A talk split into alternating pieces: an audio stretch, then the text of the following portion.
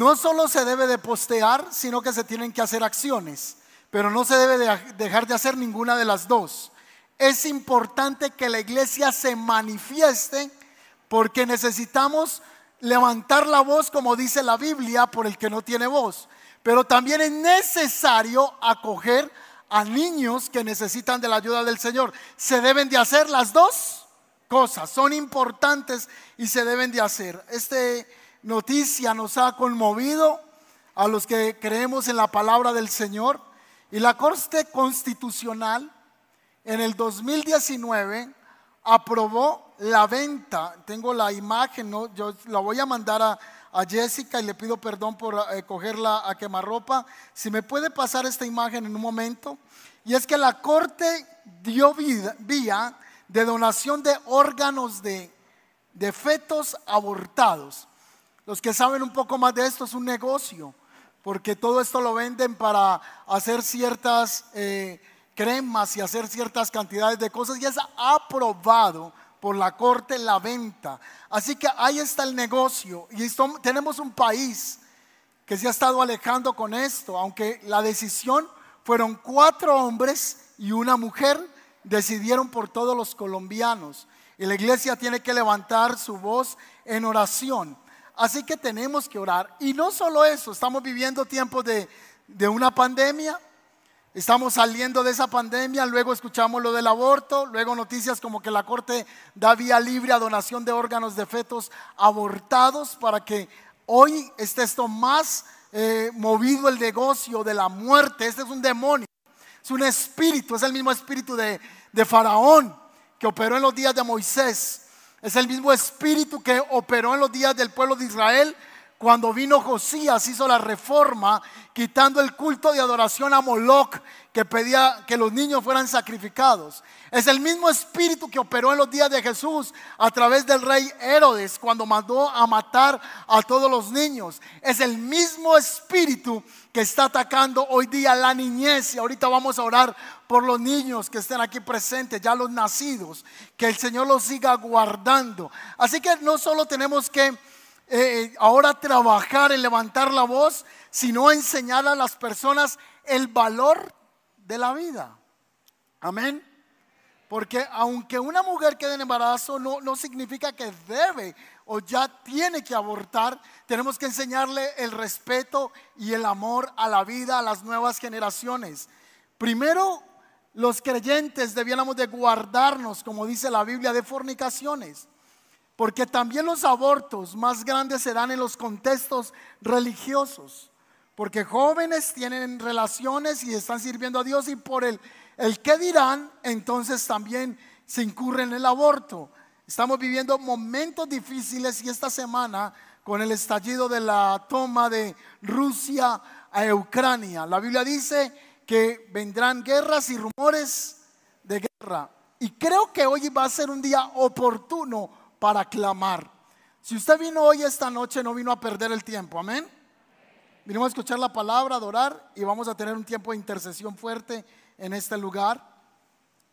Eh, eh, estaba escuchando las noticias esta mañana y se estaba diciendo que entre 15 a 20 días los alimentos en Colombia se van a disparar. Porque el 45%, entre el 40 y el 45% fertilizantes que usamos en Colombia para los alimentos nos los entregaba Ucrania. Son unos elementos donde están invadiendo que solo se producen allí. Así que le hacían una pregunta a quienes estaban entrevistando. ¿Y por qué no hacemos en Colombia esos fertilizantes? Y dijeron, es que desde el tiempo de la guerra, Colombia descuidó la tierra, descuidó el campo y esos elementos solo se producen en Ucrania. Y el comentario de quien estaban hablando esta mañana decía, ahora para Colombia viene una pandemia, pero de hambre. Tenemos que orar. Amén por Colombia. Tenemos que pedir al Señor que levante a Colombia. Y los que tienen la autoridad para clamar en la iglesia, el pueblo de Cristo. Amén. Que esto sea un tiempo para poner a Colombia más, con más ardor en la presencia del Señor y creer que el Señor va a traer sanidad. Hoy quiero compartir un mensaje que he titulado guerreros y adoradores. Diga conmigo, guerreros y adoradores. Efesios capítulo 6, como primera insignia o punto allí quiero contarle que el cristiano tiene enemigos y está en guerra. ¿Sabía usted que el cristiano tiene enemigos y que también está en guerra? Yo voy a pedir que antes de empezar a predicar vamos a orar. Que haya concentración con la palabra y que la palabra pueda fluir, Padre. Te presento esta noche este tiempo de palabra. Que a través de que tu palabra sea predicada, Señor, guerra espiritual se mueva en el mundo celestial. Que toda cadena esta noche se rompa con el poder del Espíritu Santo. Oramos que la palabra fluya, Señor. Vaya con libertad. Cancelamos todo espíritu de distracción. Cancelamos todo espíritu inmundo que venga a robar la semilla de la palabra de Dios. Toda preocupación, toda inquietud, toda mente divagante sea cancelado en el nombre de nuestro Señor Jesucristo. Diga conmigo, soy terreno fértil para recibir la palabra de Dios. Amén. El cristiano tiene enemigos y está en guerra. Y por esa guerra la iglesia se tiene que levantar. Guerreros y adoradores. Dígalo otra vez conmigo, guerreros y adoradores. Dice la palabra del Señor en Efesios 6:12, pues no tenemos lucha contra enemigos de carne y sangre. Aquí dice, no tenemos lucha, la nueva traducción viviente, no luchamos contra enemigos de carne y de hueso, sino contra gobernadores malignos y autoridades del mundo invisible, contra fuerzas poderosas de este mundo tenebroso y contra espíritus malignos de los lugares celestiales. Ahora que leímos el pasaje, tome un cuaderno, tome su celular, no se vaya para Instagram y va a tomar nota. Vamos a leerlo otra vez. Pues no, no luchamos contra enemigos de carne y hueso, sino contra gobernadores malignos y autoridades del mundo invisible, contra fuerzas poderosas de este mundo tenebroso y contra espíritus malignos de los lugares celestiales. El cristiano tiene una guerra. Hay gente que dice, no, es que yo no me meto con el diablo, tengo un pacto con el diablo. Yo no me meto con usted y usted no se meta conmigo. Yo no soy ni de la oscuridad ni soy de la luz, soy neutro. Pero toda persona y malos que han establecido vivir para Cristo, tenemos un enemigo. Y la escritura nos dice que existe un mundo que nosotros no podemos ver. La Biblia lo llama el mundo invisible. También lo conocemos como el mundo sobrenatural. El mundo que podemos percibir a través del Espíritu. Así que es existente ese mundo. Y el escritor a los Efesios, que es San Pablo, le recuerda a la iglesia de Éfeso que la vida del cristiano está inmersa en una constante lucha, pero también creemos que delante de esa lucha va nuestro Señor Jesucristo. Amén. Daniel capítulo 10, hablando de esa guerra espiritual, dice Daniel capítulo 10 en el versículo 1, dice así, en el tercer año del reinado de Ciro de Persia, Daniel, llamado también Belsasar, tuvo otra visión y comprendió la visión que tenía que ver con los sucesos que ciertamente iban a ocurrir o ocurrirían en el futuro. ¿Cuál es la visión? Dice que Daniel recibe una visión estando en luto por un periodo de tres semanas enteras. En todo ese tiempo dice que él no comió nada, no quiso comer ninguna de esas cosas y yo voy a pedir que me ayuden con la pantalla que yo tengo porque tengo aquí el celular muy pequeño y, ya estoy cumpliendo casi 40 años, así que me ayuden con la pantalla. Ya en esto estoy con la gafa, sí, cierto. Estoy aquí con el celular. Versículo 2, si me colaboran con el versículo siguiente. Cuando recibí esta visión, yo, Daniel, había estado de luto durante tres semanas enteras En todo eso no comí nada pesado, no probé carne ni vino, ni puse lociones perfumadas hasta que pasaron tres semanas.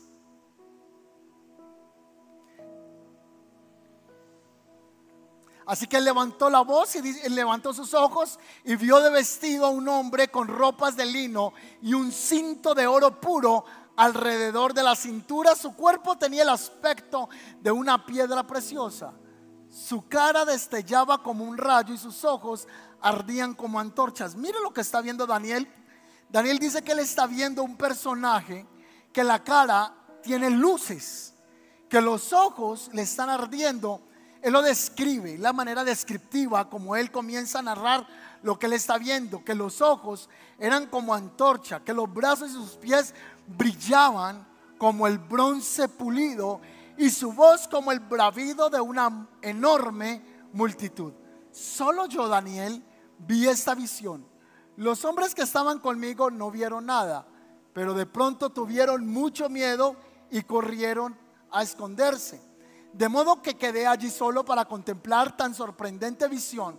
Las fuerzas me abandonaron, mi rostro se volvió mortalmente pálido y me sentí muy débil, obvio. Él tiene una visión impresionante en el que ve un personaje que su rostro es brillante, tiene un cinto, eh, un aspecto que él jamás ha visto y que cuando habla, él lo compara con una voz de multitudes, es una voz fuerte. Él cae de rodillas en ese momento, está pálido, está temblando. Este hombre cae al suelo, dice el versículo 9. Ahora en el verso 10 continúa la lectura diciendo, en ese momento una mano me tocó y aún estaba temblando y me levantó y me puso sobre las manos y me puso sobre las manos y las rodillas entonces el hombre me dijo, Daniel, eres muy precioso para Dios, así que presta mucha atención a lo que tengo que decirte. Ponte de pie porque me enviaron a ti. Cuando dije esto, me levanté y todavía estaba qué? Daniel estaba temblando. Versículo 12. Entonces me dijo, no tengas miedo, Daniel. Desde el primer día que comenzaste a orar para recibir entendimiento y a humillarte delante de tu Dios, tu petición fue escuchada en el cielo y he venido en respuesta a tu oración. Versículo 13. Pero durante 21 días el espíritu de Persia, dice en la versión del 60 también, aquí dice, el espíritu príncipe del reino de Persia se me, impidió el paso, entonces vino a ayudarme Miguel, uno de los arcángeles, y yo lo dejé con el espíritu del príncipe de Persia. Ahora estoy aquí para explicar lo que va a suceder. Así que la visión que tiene Daniel es que ve un personaje brillante, el que le revela una respuesta por la que él está orando hace 21 días. Y cuando este personaje se le aparece, le dice, no pude llegar a tiempo porque tenía una oposición en el mundo espiritual. ¿Quién es el príncipe de Persia? Era una potestad, un principado que se movía en los lugares celestes y cuando la respuesta salió para Daniel, él tuvo oposición. Así que él tuvo que entrar en una oración de guerra constante. Pero la respuesta se había dado 21 días atrás. Lo que dice el ángel es el día, ese mismo día que tú oraste, la respuesta salió para ti pero había oposición. ¿Cuántas veces nosotros estamos orando por algo y no vemos respuestas? Amén. Y nosotros decimos es que Dios no me quiere contestar. Y es que cuando Dios tiene bendiciones para nosotros, también hay espíritus inmundos que se oponen a las bendiciones. Y es allí donde el cristiano tiene que seguir perseverando en la oración. Que tenemos que seguir perseverando en la búsqueda del Espíritu Santo. ¿Cuántas cosas ya fueron liberadas para ti, pero se ha levantado oposición demoníaca? No sé si ustedes estuvieron al borde de una respuesta y decía, pero estaba a un paso de la bendición. ¿Y cuántas veces hemos estado a un paso de la bendición y ha venido oposición? Y lo que hacemos nosotros de manera ignorante es que nosotros comenzamos a blasfemar en contra del nombre de Dios comenzamos a decir es que Dios no me quiere responder. Entonces yo no me congrego. Entonces lo que dice la palabra es mentira. Y viene la duda y la argumentación. Pero quizá la oración tuya ya se liberó en el mundo espiritual, pero necesita de perseverancia y de guerra en los aires celestes para que llegue a tu vida. ¿Cuántos dicen amén? O sea, según ese pasaje bíblico dice que lo que él estaba teniendo era oposición. ¿Cuántos esta noche aquí están pidiendo algo al Señor? ¿Cuántos alguien aquí esta noche están luchando con una respuesta en una área y no es Dios? Es que hay unas fuerzas demoníacas que se oponen a la respuesta del cristiano. Así que lo número uno es que todo cristiano, quiera o no quiera, ya estamos en guerra y tenemos un enemigo. Aunque usted diga, yo con el diablo no me meto. Y si yo no me meto con él, que él no se meta conmigo. Si él no se está metiendo con usted es porque ya usted es parte del plan del enemigo. Pero todo creyente siempre estará en guerra con el mundo espiritual. Lo número dos es que hay un llamado para que el cristiano esté alerta a los ataques del enemigo.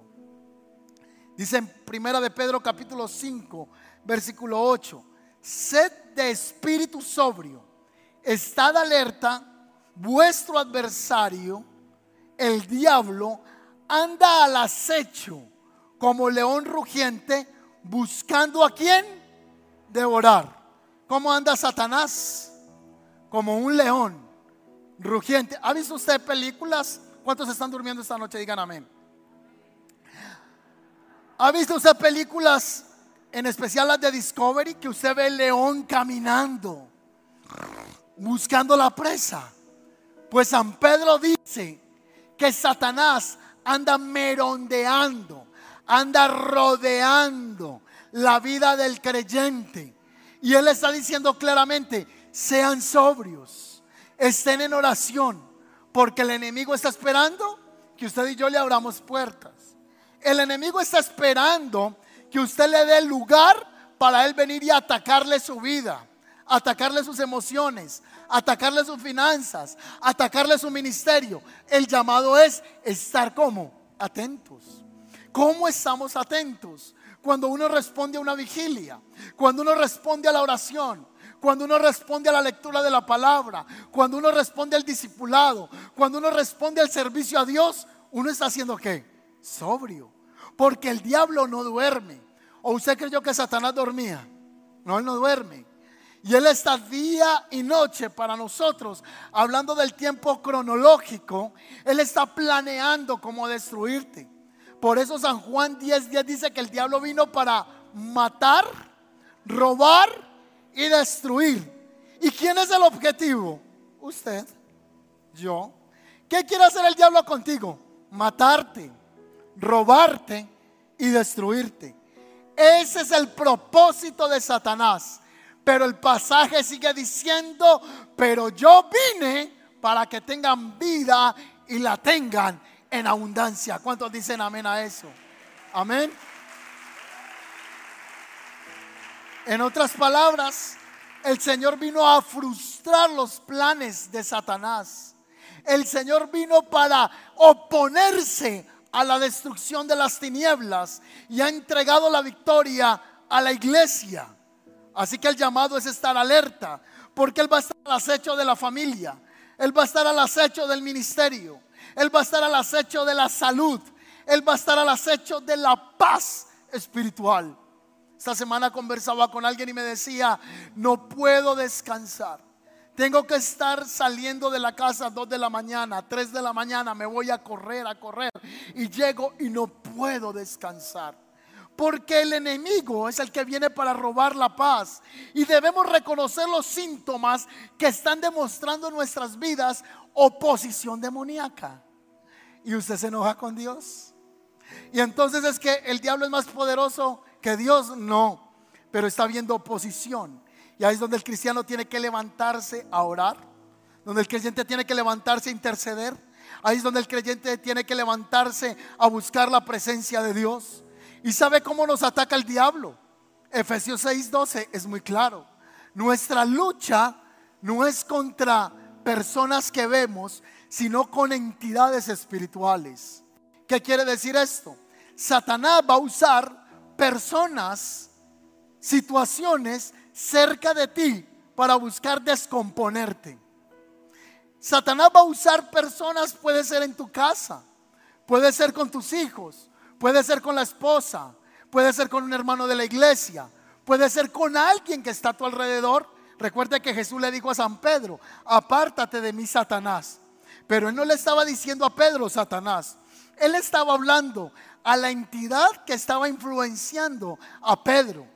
Porque Pedro le dijo, no, no, no, no, no te crucifiques, no vayas a la muerte. Pero Jesús reconoció que quien estaba hablando por la boca de ese hombre no era San Pedro, sino que era el mismo Satanás. Había una influencia demoníaca. ¿Cuántas veces hay gente que nos rodea que está siendo influenciada por el diablo? Y tenemos que tener el discernimiento para ver qué viene de parte de Dios y qué viene de parte de Satanás. Amén. Así que la escritura está siendo muy clara. La escritura nos está diciendo, la lucha suya no es contra su esposa. La lucha suya no es contra su marido que no quiere buscar a Dios. La lucha suya no es contra el hijo que está descarriado. La lucha suya y la lucha mía es contra el demonio. Amén. La lucha suya no es contra el hermano. La lucha suya es contra la entidad que lo está influenciando para que haga cosas que van en contra de las sagradas escrituras. Así que debemos reconocer esto. La postura de la iglesia debe ser la siguiente y le voy a pedir un momentico aquí que me ayude mi amado, venga acá. Corriendo, cuidado, se me cae, amado. Venga acá. Le voy a mostrar cuál va a ser la postura y debe ser la postura de la iglesia. Por eso el tema es guerreros, tome la mano aquí como un guerrero, esta espada y adoradores. ¿Cuál debe ser la postura de la iglesia? Levante esos dos símbolos ahí. La postura de la iglesia es la guerra y la adoración. Yo, yo le voy a pedir que me reaccione a la palabra porque entonces se nos duermen los hermanos que están al lado. Y los voluntarios hoy tienen una orden de quien está dirigiendo la reunión, que el que se duerma le hacen barbas, le van a pintar la cara. La postura de la iglesia debe ser guerra y adoración. No podemos nosotros dejar de ignorar que estamos en medio de una guerra espiritual. Y para eso tenemos que batallar. Pero no podemos ignorar que debemos levantar la adoración en medio de nuestras vidas. Y ya lo voy a explicar en un momento. La postura de la iglesia entonces es adorar y hacer guerra. No solo con muchos que se quedan viendo demonios en todo, ¿no? Pero sí se tiene que hacer guerra espiritual se tiene que reprender las fuerzas de las tinieblas. Tienes que hacer uso de la autoridad que Cristo te entregó a ti. Amén. Pero también tenemos que hacer uso de la adoración. ¿Y qué es esto? Porque ¿qué es, qué es esto? Esto es de un carnero. Esto se llama un shofar. Y este es un shofar pequeño. Está el shofar grande, Kalut, y está el shofar, este se llama Katán. Este shofar estaba usado, se usaba para llamar a la guerra. Y ya lo vamos a ver en un momento. La iglesia debe levantar adoración. Cuando la iglesia levanta adoración, las fuerzas de las tinieblas pierden poder. ¿Cuánto nos ha pasado que cuando vamos a la iglesia decimos, yo entro cuando pase la alabanza? Yo, yo voy a escuchar la palabra. La adoración, la adoración que hacemos en este lugar, la alabanza es poderosa. Amén. Cuando usted adora, Satanás es confundido, es avergonzado. Son dos armas que Dios le dio a la iglesia. Yo quiero que me entregue esto y ahorita viene y me colabora otra vez. Amén. Guerra espiritual y adoración. Y vamos a ver dos casos en las sagradas escrituras. Y está en la victoria que tiene Josafat por medio de la alabanza. Y voy a leer el pasaje que va a aparecer ahora en pantalla. Después de esto, los moabitas y los amonitas de parte de los meunitas se unieron para atacar a Josafat. Los mensajeros de Josafat le dieron aviso diciéndole, un ejército muy numeroso viene para atacarte de parte y partió de Edom del otro lado del mar muerto y está muy cerca en la ciudad. Y Josafat se llenó de miedo y buscó la ayuda de Dios para mostrar su angustia y le pidió a su pueblo que no comiera, en otras palabras, que entraran en ayuno. Y dice que un grupo de la tribu de Levit empezaron a cantar y alabar a Dios con una mala noticia. Cuando uno tiene una mala noticia, ¿será que es capaz de cantar más fácil?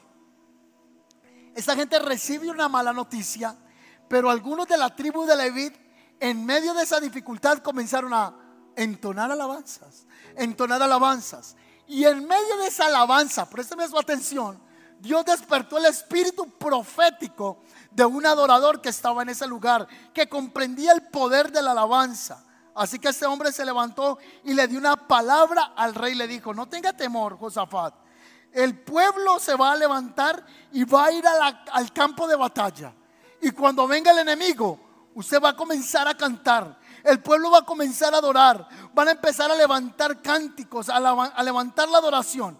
Y efectivamente, Josafat salió a la guerra y cuando llegó el enemigo comenzaron a cantar. Eso es una locura. Es como que a usted le diga que la guerrilla nos va a sitiar y yo le diga, hermanos, empiecen a cantar, cuán bello es el Señor. Sí, sí, pastor, paticas, ¿para qué son? Para correr. Yo no me voy a poner a cantar ahí los carros del faraón. Yo, yo voy a salir corriendo. Yo no voy a cantar remolineando. Pero algo así es lo que Josafat viene y le propone al pueblo de Israel. Él les dice, cuando salgamos a la guerra, ustedes no van a pelear. Estad quietos y ve la salvación de Dios. Hay momento para la guerra, pero va a haber momento para la adoración. Así que en ese momento la palabra que ellos reciben es que la guerra la iban a hacer a través de qué? Por eso cuando aquí hay adoración y alabanza y usted levanta las manos y está adorando, cadenas se están rompiendo. Por eso cuando usted viene a la iglesia y está clamando al Señor en medio de una adoración, viene un fluir del Espíritu Santo y la victoria se levanta. Hay un gran poder en las atmósferas espirituales. Yo le voy a pedir si alguien me acompaña en el piano y quitamos la pista que hay, si es tan amable. Así que nosotros tenemos que levantar la adoración en medio de la iglesia. El shofar era usado en la antigüedad, en el Antiguo Testamento se usaba para llamar personas a la guerra. También se utilizaba el cuerno para poder convocar al pueblo de Israel y se movilizara de un lugar A a un lugar B. Dios le dio una instrucción a Moisés y le dijo, vas a tocar el cuerno. Y cuando toques el cuerno, vas a convocar al pueblo. Van a ser dos. Uno, cuando toques uno, el pueblo se va a reunir a ti. Cuando toques los dos es porque es momento de movilizarse. Y hay cantidad de pasajes en las escrituras que nos hablan de cómo usaban el shofar. Ahora usted me va a decir, pastor, entonces vamos a seguir tocando el shofar en este lugar. Yo no estoy diciendo eso. Era un instrumento que se usaba en la antigüedad. Esto es difícil de tocar. Ahorita me prestaron este, voy a comprar uno bien, bien bueno me prestaron este y está imperfecto, entonces es difícil sonarlo. Yo creo que ahorita por ahí, si alguien le coge la técnica, lo hace. Así que ellos se levantaban y hacían algo así. Es muy difícil, muy difícil. ¿Es difícil o no es difícil? Es difícil. Venga aquí Jason un momentico. Venga, no, no importa. Alguna cosa va a hacer con este cuerno. Le toca, denle un aplauso a Jason que venga acá al momento. Así que en ocasiones Israel, cuando ungieron a, Salomón, se tocó el cuerno. Cuando ungieron a David, se tocó el cuerno. Cuando se llamaba la guerra, se tocaba el cuerno. Y el cuerno se utiliza en fiestas especiales. Espéreme ahí, Jason, no se me va a ir todavía. En una de las fiestas, en el anunciamiento de fiesta nueva, se toca hasta 100 veces, 100 sonidos le sacan al shofar. Mire aquí, do, re, mi, fa. Unos, unos golpes de tres. Tiene diferentes toques el shofar. Así que cuando Dios le decía al pueblo que lo tocara, era algo así. Como usted sí sabe manejar la boquilla un poco más, mire a ver qué podemos hacer. No por aquí, no por acá. ¿Qué dice usted? y haga los sostenidos si lo puede hacer acá.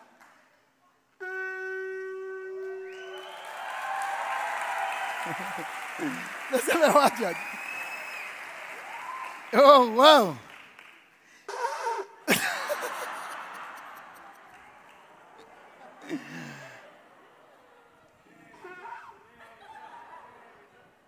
póngalo en el, es que allá le suena mejor. Este sonido era un sonido de guerra en la antigüedad. Y, y hasta el día de hoy los judíos lo tocan solo en fiestas especiales. ¿Qué hacía el pueblo de Israel cuando el cuerno lo tocaba otra vez Jason? Pero acá cerca, acá. acá. Tápelo ahí y lo deja sostenido 20 segundos.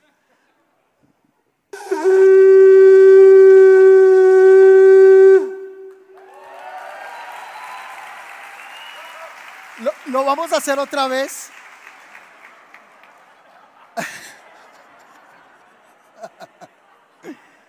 Ya van a ver ahorita la gloria que va a caer en este lugar poderosa. Amén. Jason, venga. Hay unos sonidos que le sacan al shofar hasta el día de hoy y uno se llama el tequiaj y es un sonido largo. Tequiaj.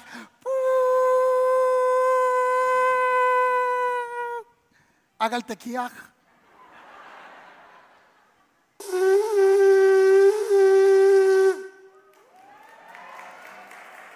Jason, ¿qué pasaba cuando tocaban el tequiaj?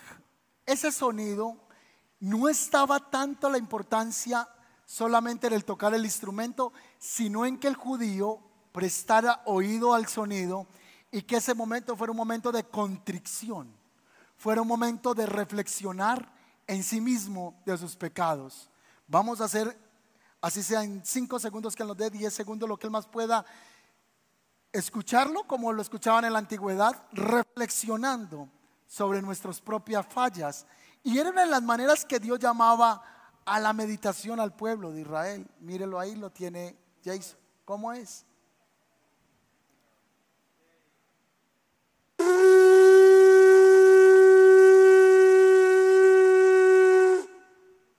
Así lo hacía el pueblo de Israel.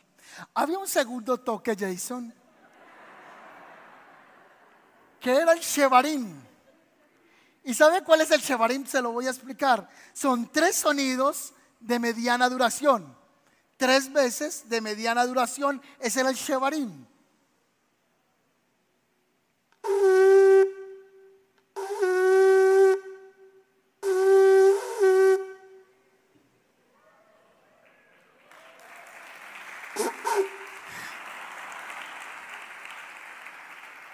Había otro sonido.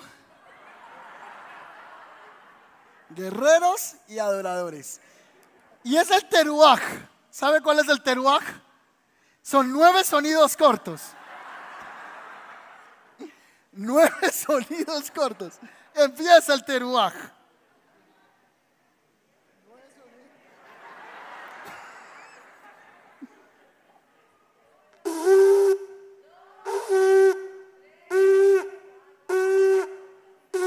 Decir nada.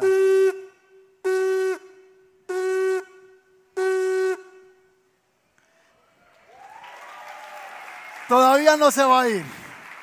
Necesito cuatro personas, cuatro hombres del mismo tamaño en lo posible, la estatura.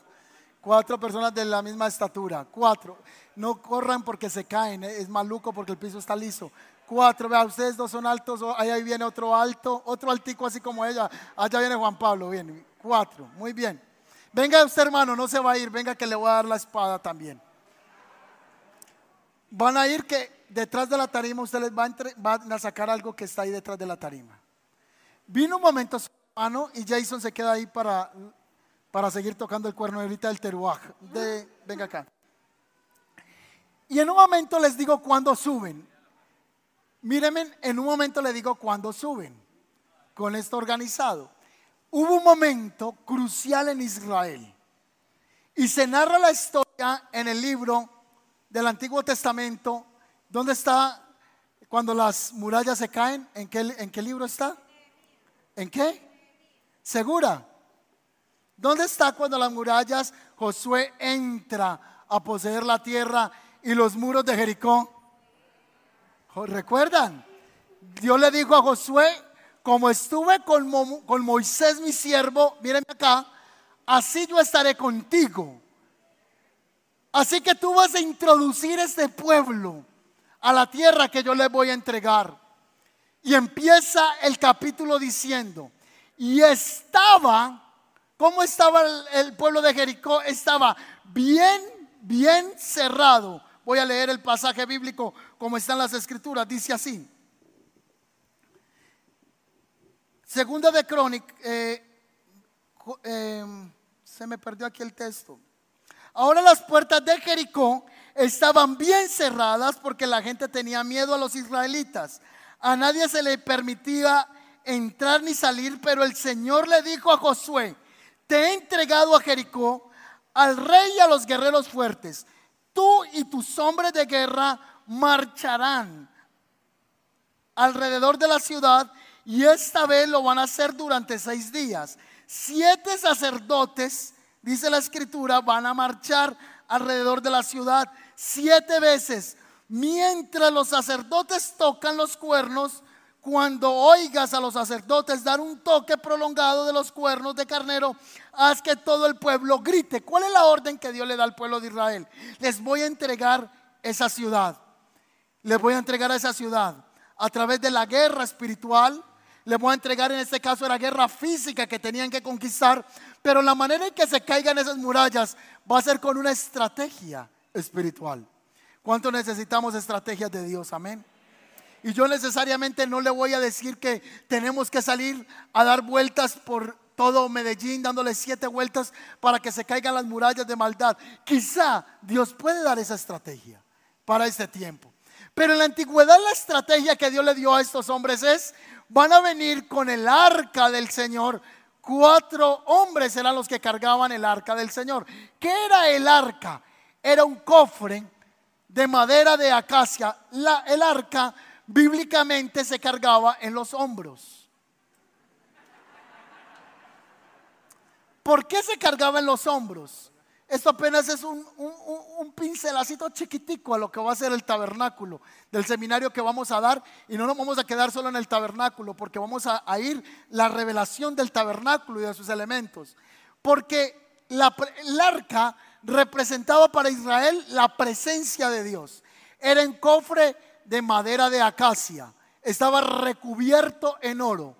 Esta tapa se llamaba el propiciatorio y encima de la tapa tenía dos querubines que representan los seres alados que están cerca de la presencia de Dios. Se llaman los querubines.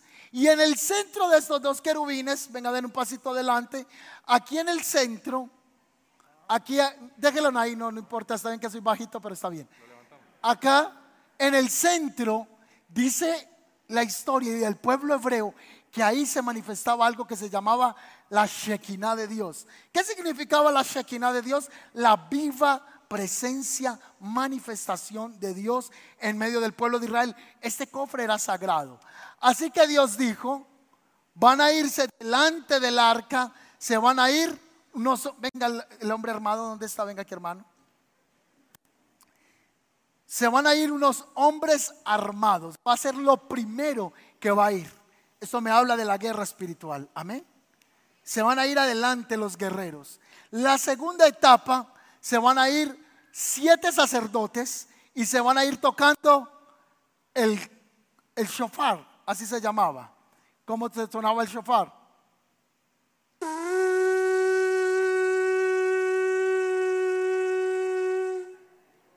Muy bien. El pueblo de Israel debía, o en este caso los sacerdotes debían llevar la presencia de Dios. Y detrás de, ellos venía la retaguardia, otros hombres armados custodiando la presencia de Dios. Guerreros y adoradores. Necesitamos una iglesia que se meta a creer en el poder de la palabra de Dios, porque dice la escritura que todo poder y todo dominio Cristo lo conquistó en la cruz del Calvario y ese poder se lo entregó a la iglesia. ¿Quién tiene el poder? La iglesia.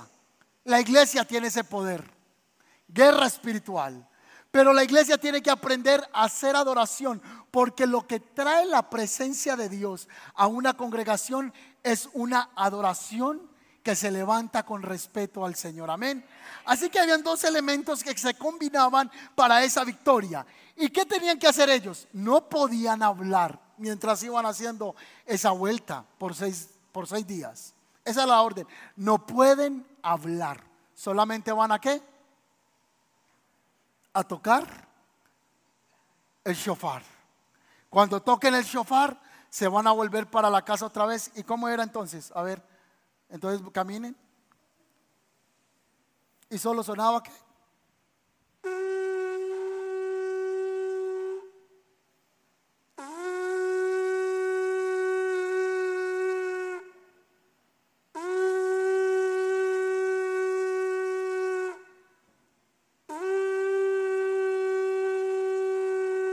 Vamos a ayudarle a Jason con otro shofar para que descanse un segundito. Y pongan este shofar que está sonando en el interno. Escúchelo.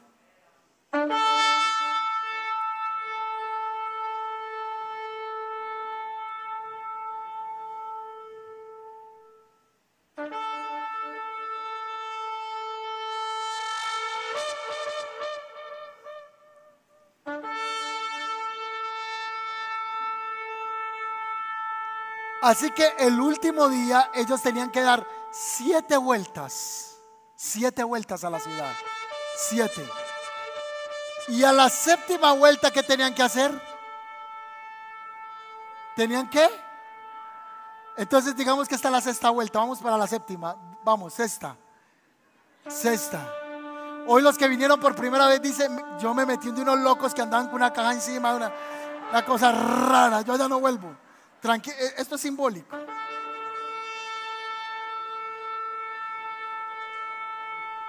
Y a la séptima vuelta ellos tenían que, a la séptima vuelta tenían que gritar.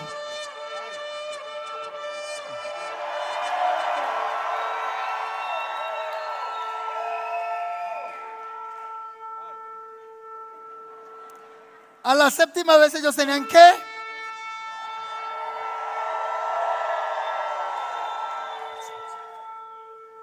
A la séptima vez ellos tenían que gritar. Hoy profetizamos en el nombre de Jesús que se levanta una iglesia con el poder de la intercesión y con el poder de una adoración genuina que hace temblar el reino de las tinieblas. ¿Cuántos dicen amén?